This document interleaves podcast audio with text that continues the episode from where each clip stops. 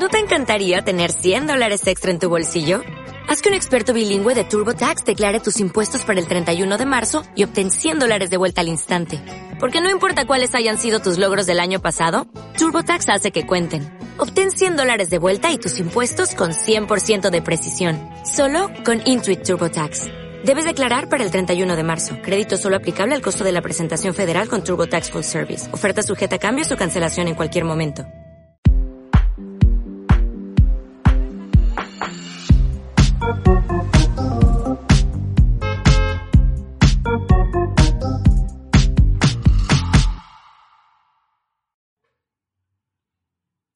Buenos días, buenas tardes, buenas noches a todos y bienvenidos a un episodio más del Tranque Podcast. Por aquí José Daniel Bastos, directo de la ciudad de Panamá. Y muchas gracias a todos por escucharnos nuevamente aquí. No olviden suscribirse a nuestro canal de YouTube, seguirnos en Spotify para escucharnos y también buscarnos en las redes sociales en Instagram como arroba el tranque podcast. Hoy, como podrán ver, tenemos al segundo invitado oficialmente, esta vez no presencial, pero sí por una videollamada, que es nuestro amigo Asmi.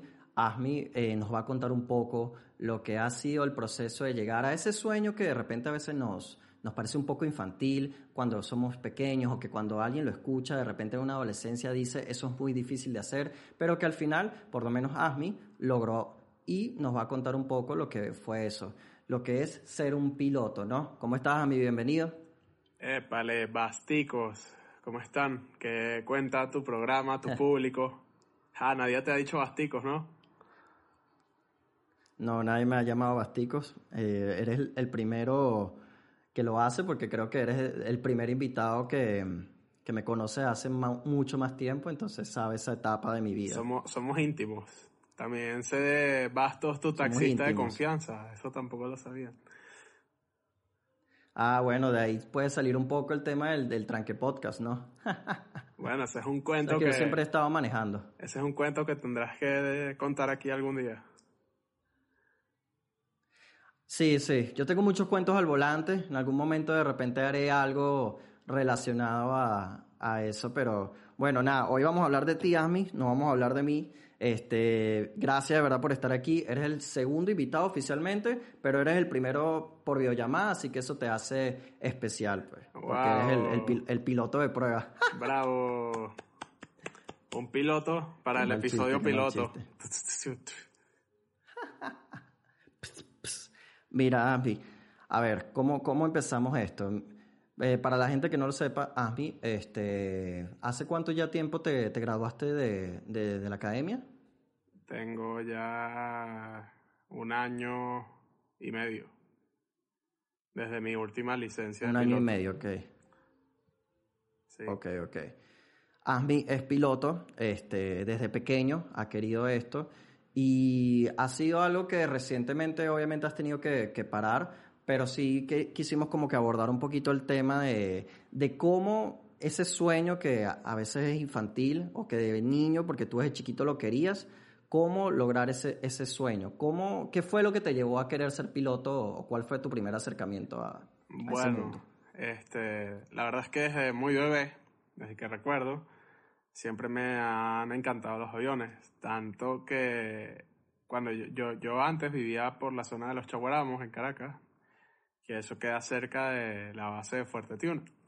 Y cuando hacían los desfiles militares, cuando que pasaban los aviones de, de la Fuerza Aérea, era tanto el nivel de emoción, yo de, de, chamito, que literalmente salía corriendo al balcón de mi casa solo para quedarme ahí una hora parado viendo aviones pasar.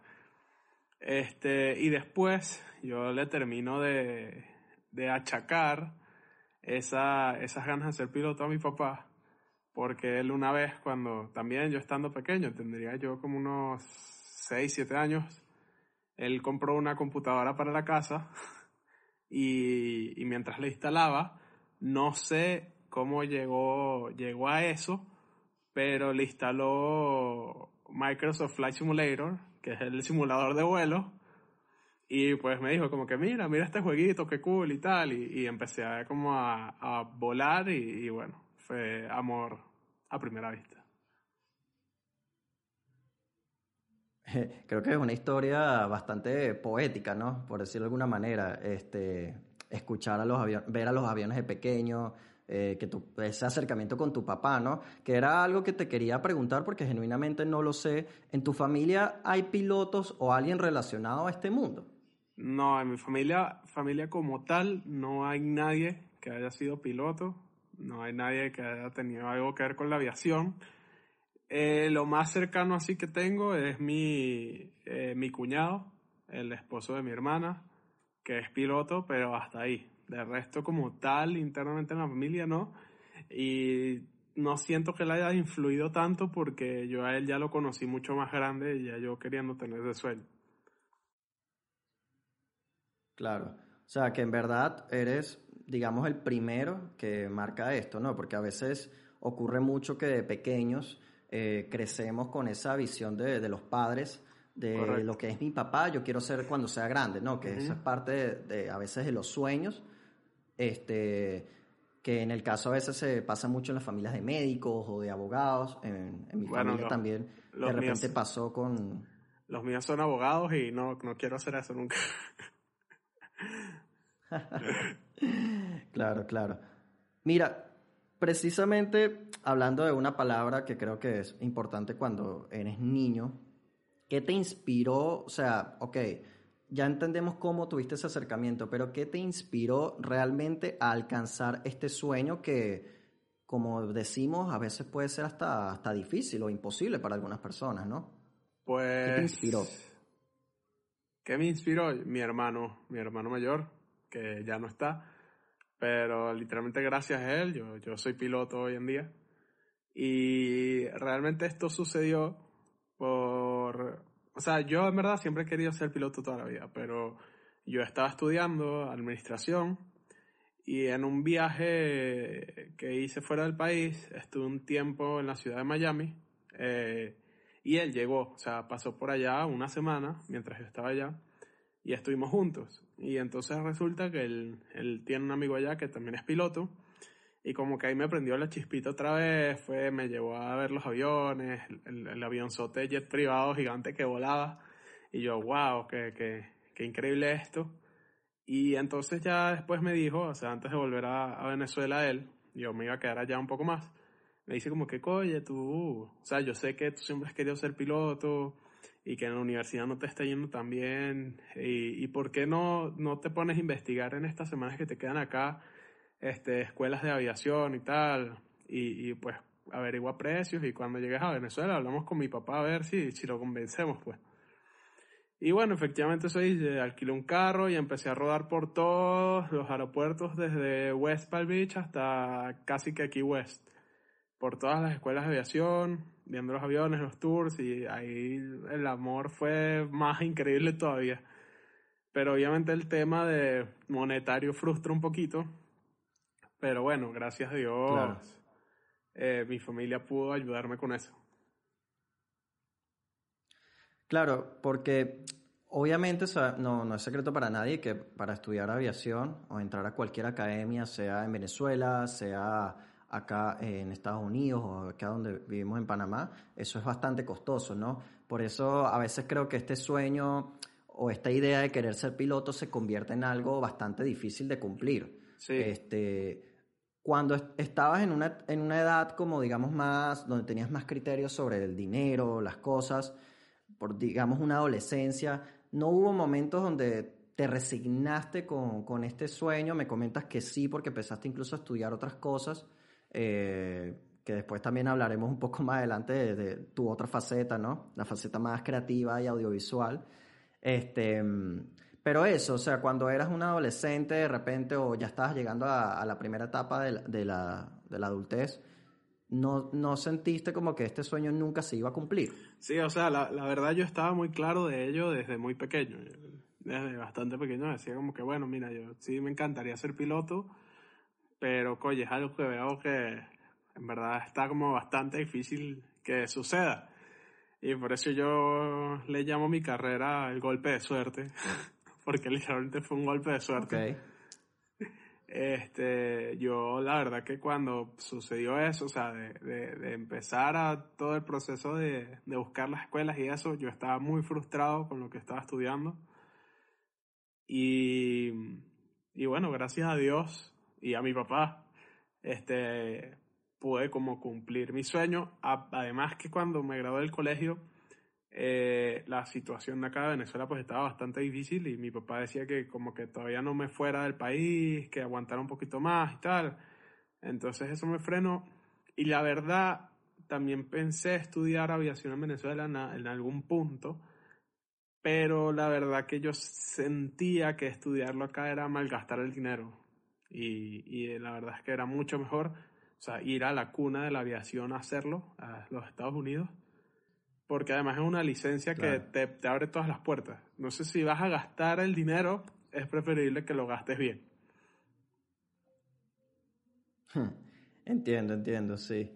No, bueno, obviamente en Venezuela tendrá sus contras, ¿no? Yo por lo menos tengo un primo que, que también es piloto y ha tenido bastante, bueno, obviamente con la situación ahorita es más complicado, pero en Venezuela también era el tema de las restricciones y de las, las aerolíneas y todo. Sí. Pero obviamente creo que tuviste una buena, una buena decisión, ¿no? Porque al final, y ya podemos entrar ahí, el aprendizaje en una academia en Estados Unidos, ¿cómo es? ¿Qué, qué nos puedes contar cuando iniciaste por, prim por primera vez? Hoy es mi día de clase, pero ¿cómo sentiste ahí? Bueno, es un reto y, y da miedito, o sea, es intimidante. Eh, sobre todo desde que tienes que ir a la embajada a solicitar la visa y te empiezas a dar cuenta que todo va a ser en un idioma completamente diferente al tuyo, o sea, que es en inglés. Les recomiendo manejar bien el inglés. Yo no lo manejaba al 100%, pero irme para allá me ayudó también mucho a, fluir mi inglés. Y la verdad es que la experiencia es muy bonita. Eh, es algo que nunca se te va a olvidar en la vida, que lo vas a recordar siempre. Además que vas a conocer gente de, muchos lados de, del mundo, que también me llama mucho la atención, como que, wow, voy a, voy a empezar a estudiar con más gente de, de otros países y, y, ver culturas diferentes. Y, y es un choquecito. O sea, tú cuando te montas en el avión que te vas para allá, dices, wow, estoy iniciando una aventura cuando te bajas, te recibe la persona de la escuela, te llevan a la casa en la que vas a vivir con una familia completamente extraña. Este, haces que si tu primer mercado solo, este, aparte empiezas a vivir solo, tienes que dependerte y valerte por ti. Eh, vienen muchos cambios y el primer día que tú vas a la escuela, la verdad, por lo menos en la mía, en la que a mí me tocó, nos, nos reciben como con una inducción que dura una semana entonces tú te pones tu uniforme, todo súper orgulloso y te vas para tu escuelita. Entras, te sientas y, y pues empiezas a ver a tus compañeros y empiezas a escuchar diferentes acentos. ¿Sabes? La gran parte de mis compañeros eran de toda la Claro, porque lo, lo... Eran de toda la claro, Latinoamérica. Lo que hay es americanos. Exacto. Eran de Latinoamérica o de, o de Estados Unidos o hay muchos árabes, muchos hindús muchos chinos, eh, bueno, asiáticos en general. Eh, y yo era el único venezolano ahí, entonces yo decía, wow, vamos a, vamos a empezar a hacer panas aquí y a hacer panas internacionales. Y es cool. Después, a, a, medida que avanzas, ya llegas a tu, te asignan tu instructor, porque generalmente las escuelas de vuelo allá lo que hacen es que las clases son uno a uno sea, eres tú y tu instructor, más nadie. Tú no vas a un salón de clases ni nada de eso. Este, el instructor que a mí me tocó, sorprendentemente, era de mi edad y era un dominicano. me daba mucha risa. Este, wow. Sí. entonces yo decía como que, wow, que, que brutal que este chamo que es de mi edad ya, ya sea instructor de vuelo y ya tenga todas las horas y tal. Y también ya llegas a la parte más interesante, que es la que más quieres desde que tú llegas, que es montarte por primera vez en el avión y hacer tu primer vuelo, que es una cosa que definitivamente nunca en tu vida vas a olvidar. Eh, una experiencia bonita, bueno, dos experiencias bonitas de mi primer vuelo son la primera es que yo ya estaba acostumbrado desde muy pequeño a oír las torres de control por internet. Entonces yo ya sabía más o menos la jerga y la verdad que a nosotros nos dieron como un guion de qué teníamos que decir y yo la verdad le dije a mi instructor que yo no necesito esta cosa, o sea, yo lo voy a hacer yo. Y efectivamente lo hice bien, tanto que él, tanto que él me dijo como que, wow, ¿tú, tú habías volado aquí antes o habías hecho algo. yo, no, nunca había volado, nunca había hecho nada. Y la segunda experiencia bonita es que en el aire él llega y me dice, bueno, te voy a dar los controles para que tú sientas el avión, lo tomes, agarra los controles, mantenerlo firme. Y me acuerdo que justo ese día había mucha brisa y mucha turbulencia. Y lo primero que hizo el avión, no sé, íbamos aquí derecho, y el avión hizo así, ¡fup! y se puso de lado. Y yo, wow, ahí mismo lo tiré por un lado y mi instructor dije, ok, calma, calma, no pasa nada. Y yo lo que realmente hice fue que me dio risa. O sea, ni siquiera me dio miedo, me dio fue risa. Eh, estaba muy emocionado y dije, wow, qué, qué brutal, mi primera turbulencia. Y así es como lo sientes. Siempre es como una emoción y las ganas de estar ya en el aire y no bajarte de ahí. Wow, que es una primera experiencia bastante, bastante difícil, ¿no? Y has mencionado tantas cosas que me encantaría preguntarte a detalle, pero creo que rescato algo mucho de lo que has estado diciendo y es que hay un tema de preparación previo a incluso empezar en la academia, ¿no? Porque cuánto, o sea, cuánto tiempo pasas entre que inicias con tu instructor, que son tus clases, a eh, volar el primer, el primer vuelo? ¿Cuánto tiempo, ¿Cuánto tiempo pasa ahí? O sea, la primera vez que agarras un avión, después cuando inicias después de la academia. Bueno, mira, en los Estados Unidos eso toma una semana. En Venezuela eso toma un año. Para que veas la diferencia. Te explico por qué.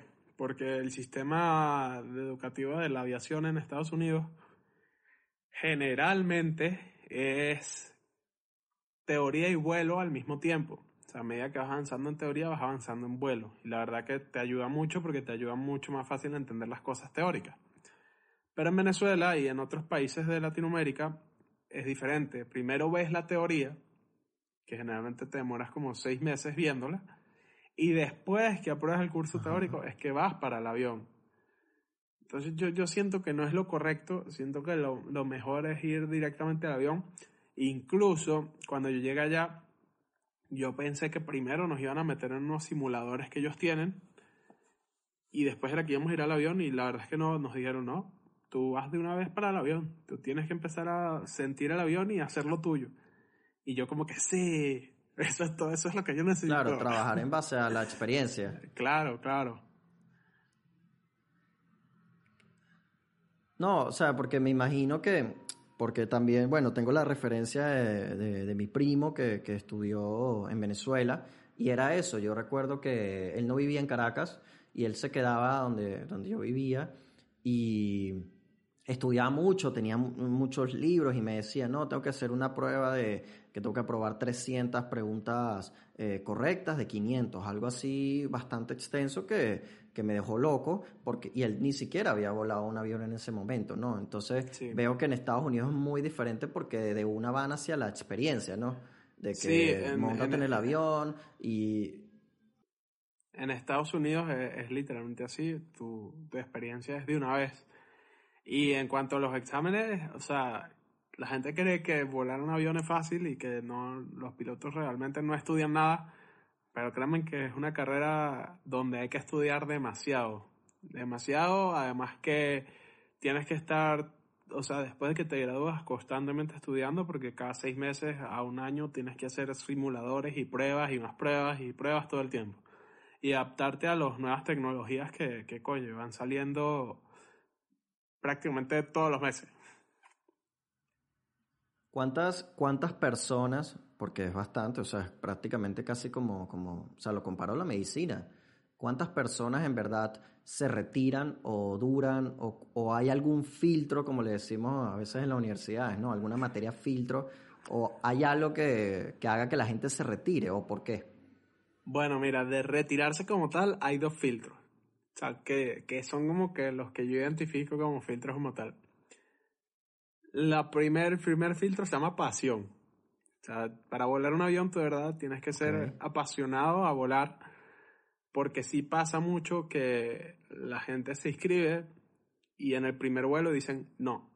O sea, si les da miedo y dicen no, esto no es para mí y se van. Y el segundo filtro se llama test de drogas. básicamente eso es un test de drogas. Te lo digo porque uno, uno de los que entró en mi promoción, este, me recuerdo que era un colombiano precisamente, eh, pues obviamente nosotros sabíamos que él se metía sus cositas, pues, digamos, la, la matica verde medicinal. Eh, o aquí se puede decir marihuana. ¿Se puede decir marihuana? Podemos decir marihuana. Sí, tranquilo. Bueno, se metía marihuana. No creo que en este punto estemos monetizando todavía. Se, se metía marihuana. Entonces, eh, allá, en las escuelas, llegan inspectores eh, sorpresa, sorpresivamente, de sorpresa. Y ellos van por los pasillos y te dicen, tú, tú, tú, ven acá, vamos al baño, te dan un potecito donde orinas y ahí saben si o sea, te hacen el test de drogas. Y por mala suerte le tocó a él y bueno, salió positivo y al salir positivo, chao, te vas para tu país. Esos son los dos filtros. Expulsan. Y bueno, el tercer filtro podría decir yo que es el dinero. Pero realmente no hay un filtro como tal. Eh, lo que sí puede variar es el tiempo que se demore la persona sacando cada licencia, o bueno, el curso completo. Aproximadamente se debería hacer en un año las tres licencias, pero hay gente que se demora mucho más. O sea, yo tengo panas que todavía están estudiando y no han terminado. Ya, ya, van, ya van casi tres años, dos años y medio, y no han terminado. Entonces. Claro, creo que, que ahí se aplica lo mismo que pasa en todas las carreras, ¿no? Que más tiempo de repente la gente se desmotiva y al final no, no se termina eh, graduando, ¿no? Mira, Ami, para, vamos a entrar en un par de, preguntas así típicas. Eh, ¿Alguna vez, o sea, cuáles son las probabilidades de que haya un, un accidente en un avión? Una en un millón. Una en un millón. De hecho, el, avión. ¿Cómo se mide la experiencia de un piloto? ¿Cómo se mide la experiencia de un piloto? Si quieres, sí, sí, o sea, si quieres terminar de responder la, la, anterior pregunta y, y, es, ah, la de la experiencia, digo yo, eh, tengo entendido que es por horas. Ah, ok. Según, bueno, para responderte la anterior, te digo una en un millón, porque según yo tengo entendido, este, el, los aviones son el medio, uno de los medios de transporte más seguros donde obviamente no hay tantos accidentes ni incidentes, y es precisamente por lo estricto que son las medidas de manutención y de seguridad de, los aviones. Y respondiéndote a la segunda, la experiencia, pues la experiencia se mide, como bien tú dijiste, en horas, en horas de vuelo. Así tú mides la experiencia de un piloto. ¿Y, y cuánto es es que sé que es una pregunta difícil, pero a partir de cuántas horas, que yo sé que eso se mide también por las licencias, ¿no? Eh, a partir de cuántas horas puede ser considerado un piloto, eh, no voy a decir perfecto, pero sí algo que ya entra dentro de los... 1500 horas. De lo, de lo estable, pues. De lo, 1500 horas es el promedio que te piden las aerolíneas para tú entrar a trabajar. Eh, pero Realmente la licencia de piloto comercial la sacas con 250 horas. ¿Qué pasa también? Hay muchas aerolíneas que te contratan con esa misma cantidad de horas, es decir, recién graduado, porque básicamente eres como su, su novato y ellos te van a ir como criando dentro de la aerolínea. Pero esto generalmente sucede con las aerolíneas nacionales, o sea, como que tú tienes que ser nacional del país de donde sacaste esa licencia para que eso suceda. Pero, por ejemplo, yo, si quisiera trabajar, te, te, voy a poner un ejemplo que tú conoces, que es Copa Airlines, que es de Panamá. Te lo digo porque tengo amigos de Panamá que estudiaron conmigo, o sea, panameños. Y ellos, al graduarse en Estados Unidos, salen con 250, 270, 300 horas de vuelo. Y ellos cuando llegan a Panamá hacen su reválida y de una vez pueden aplicar a Copa Airlines y, probablemente los, acepten y entren a trabajar. Porque Copa Airlines a, los nacionales panameños les pide 250 horas de vuelo para, para aplicar. Pero cuando no eres nacional de Panamá, es decir, en mi caso, que yo soy venezolano, tienes que, puedes aplicar con mil horas de vuelo. O sea, tienes que haber hecho mil horas de vuelo para poder aplicar a un puesto en Copa Airlines. Y así es más o menos como funciona en todos los países. Claro, o sea que según la empresa, la aerolínea y las regulaciones eh, del país, todo eso puede variar bastante en verdad, ¿no? Sí, eh, eh, varía mucho. o sea, yo no te quiero dar un número exacto porque realmente varía mucho. También depende de qué vueles. O sea, tú puedes conseguir empleo como piloto privado para una, un, un jet, un corporativo, y la verdad capaz te piden menos horas puedes volar regando sembradíos y es muchas menos horas. Puedes volar eh, llevando anuncios, ¿sabes? Los aviones que vuelan sobre la playa que tienen anuncios. Ok, a mi disculpa esa breve detalle técnico. El primero, en verdad. O sea, ya de 3, 4 episodios que hemos grabado, es el primero que, que ocurre, pero bueno, así es la vida de audiovisual, ¿no? Wow, Mira, nos estabas contando un poco sobre... sí, de pana. Este, justo nos, estábamos terminando de hablar sobre lo de las horas de vuelo, ¿no? Ajá. Eh, creo que al final eh, es algo muy relativo, ¿no? Dependiendo de, la, de, lo que hablamos, de las empresas, de, de, dónde eres, si eres nacional, si no eres nacional, porque me imagino que por lo menos en los Estados Unidos, no sé, pero aquí sí, como tú ya lo dijiste, aquí hay cierta preferencia. No sé cómo es en Estados Unidos, por ejemplo. En Estados Unidos realmente lo único que necesitas es tener papeles. O sea, básicamente sí, ser nacional y probablemente alguna aerolínea te agarre como rookie. Eh, ¿Sabes? Rookie, pues, de novato. Eh, y ya vas a entrar a volar. Tengo muchos amigos que son nacionales, pues son gringos. Y ellos ya están volando en aerolínea, empiezan volando regional y así van creciendo poquito a poco. Sí, porque al final es una carrera que también, ¿no? Vas adquiriendo cada vez más experiencia y cada vez se va remunerando mejor, tanto en cargos como en, dinero, ¿no? Me imagino. Que eh, te iba a preguntar algo, a ver cuál es tu percepción. ¿Qué es más difícil? ¿Ser médico o ser piloto para ti? Considerando que ambos manejan vidas de una forma muy distinta y que se tienen que esforzar mucho eh, estudiando y practicando, ¿no? Te voy a hacer una pregunta ya que tocaste eso. En un día de trabajo, ¿quién de los dos maneja más vidas? ¿El piloto o el médico? El piloto. Ahí está tu respuesta. Y te voy a decir qué me pasó. Está bien, está bien.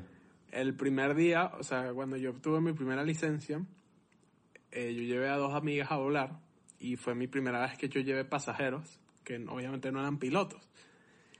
Y ese día entendí la responsabilidad tan grande que uno lleva en sus manos. De verdad es una cosa que tú dices, wow, si yo hago algo mal, mato a dos personas en ese momento. Ahora imagínate volando un avión de 300 pasajeros. Ya sabes que si tú y tu copiloto hacen algo mal, matan a 300 pasajeros, o sea, 300 personas.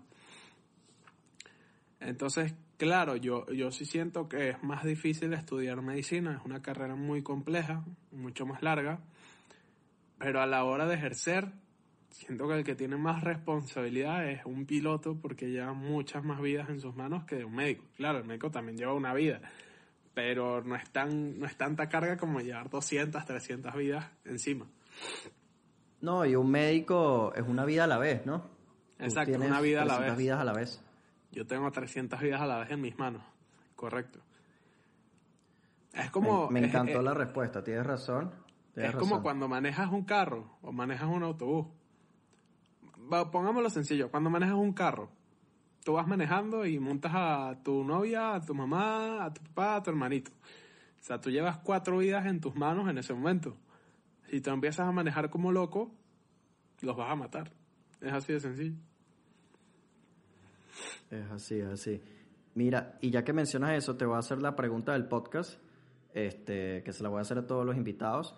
Este, tranquilo que no es nada difícil. Es simplemente quiero saber cómo eres tú normalmente en el tranque diario, o sea, en la cola, en el tráfico, cuando te quedas atacado, qué haces, qué, quién eres, qué personaje eres, normalmente eres el que maneja o el que está atrás, ¿sabes? Cuéntame un poco de cómo eres tú en el tranque.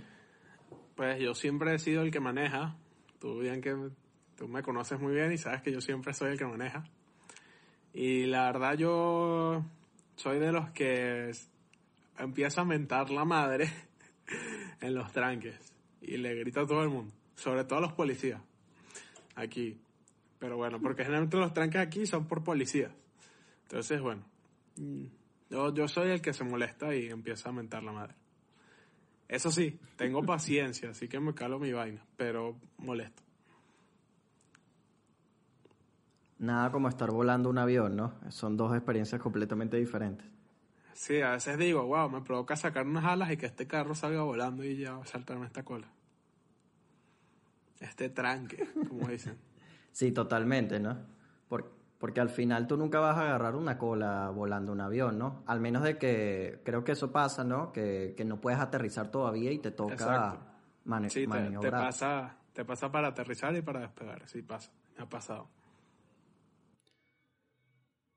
Bueno, mira, en verdad ha sido, o sea, una historia bastante interesante de, escuchar, o sea, no solamente en la parte de cómo ha sido tu trayecto, sino que también, o sea, un poco inspiracional tu historia. Sé que obviamente hay mucha parte del tema de, dinero, como lo decías también, que es importante, pero creo que también hay un, un, tema de perseguir tu sueño, ¿no? Al final, porque tuviste la oportunidad de estar ahí y la aprovechaste y, no solamente fue algo de suerte, sino que también tú buscaste y buscaste, ¿no? Entonces, creo que, este, ¿cuál sería tu reflexión final para alguien, un chamito de 15 años o alguien, un sobrino tuyo que de repente te diga un día quiero ser astronauta, ni siquiera quiero ser piloto?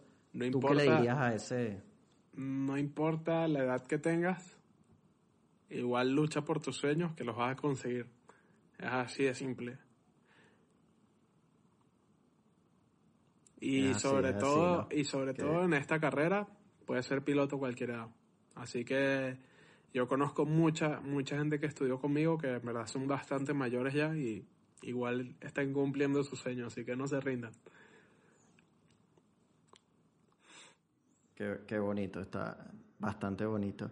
Mira, este, bueno, nada, creo que ya aquí damos por concluida la, la entrevista sobre sobre el tema. De verdad, gracias por compartirnos un punto de vista también tan personal.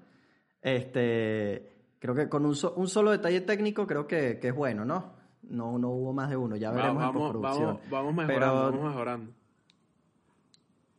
Así vamos, así vamos. Pero tenerte aquí otra, en otra ocasión para hablar de la otra faceta de ASMI, que es ser productor audiovisual, de edición. Él hace cosas increíbles, trabaja ya en Caracas con agencias, con, bueno, has este, editado documentales como el de Osmel Sousa, has hecho comerciales con la gente de, de Tráelo, eh, de la aplicación de delivery con de personajes. sí. Tráelo, tráetelo. Tráetelo, tráetelo. Solo tienes que desearlo. Tráetelo, tráetelo. Solo tienes que desearlo, está bien. Y no solamente eso, sino también lo, te he visto en proyectos con youtubers como nuestro amigo Fogonix, Correcto, mm. y, otros youtubers también he trabajado con ellos, he trabajado con varios comediantes ya también. Es una vida interesante, es un mundo paralelo, pero es mi otro, otra pasión. Creo que hay que hacer otro episodio entonces para hablar de esa pasión también, ¿no? Este y también hay que ver si, si de repente traemos a Fogonix para acá si un día se anima a hablar con él después de tanto tiempo, ya que la última vez que hablé con él era la última vez que hablé con él era un niñito chiquito que tenía que, que obedecer mis órdenes por X por un evento y ahorita es que si todo el youtuber tal con todo. No, no ahorita, ya es un tipo grande con pelo en el pecho y en la barba. Como todos, a mí, como todos. Nada, mira, de verdad gracias, te quiero mucho. Este, no, vale, gracias a ti. Muy bonita la entrevista. Sigan a Asmi en arroba Asmi Ave o app que tú que es Asmi Abdul Adi. Nunca he podido pronunciar bien tu apellido, disculpa. Ay, no, lo sé. Igual aquí voy a dejar, aquí o acá abajo, todavía no lo decido. aquí abajo, aquí arriba, aquí a los lados, aquí a la izquierda, a la derecha, arriba, al centro, abajo, todos lados. solo, solo sígame ahí. Bueno, nada. Exactamente, pues. Bueno, muchas gracias, Ami. Muchas gracias a todos los que nos han escuchado hoy. No olviden, como ya les dije, suscribirse a nuestro canal para tener más episodios todas las semanas. Los estaré sacando entre lunes o domingos, dependiendo del día. Y nada, de verdad que sigan sus sueños. Creo que eso es lo que, eso es lo que queda en este mensaje. Nos vemos en una próxima ocasión. Bye. Nos vemos.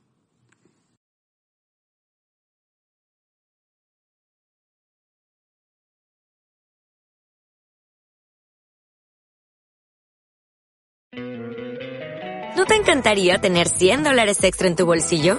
Haz que un experto bilingüe de TurboTax declare tus impuestos para el 31 de marzo y obtén 100 dólares de vuelta al instante. Porque no importa cuáles hayan sido tus logros del año pasado, TurboTax hace que cuenten. Obtén 100 dólares de vuelta y tus impuestos con 100% de precisión. Solo con Intuit TurboTax.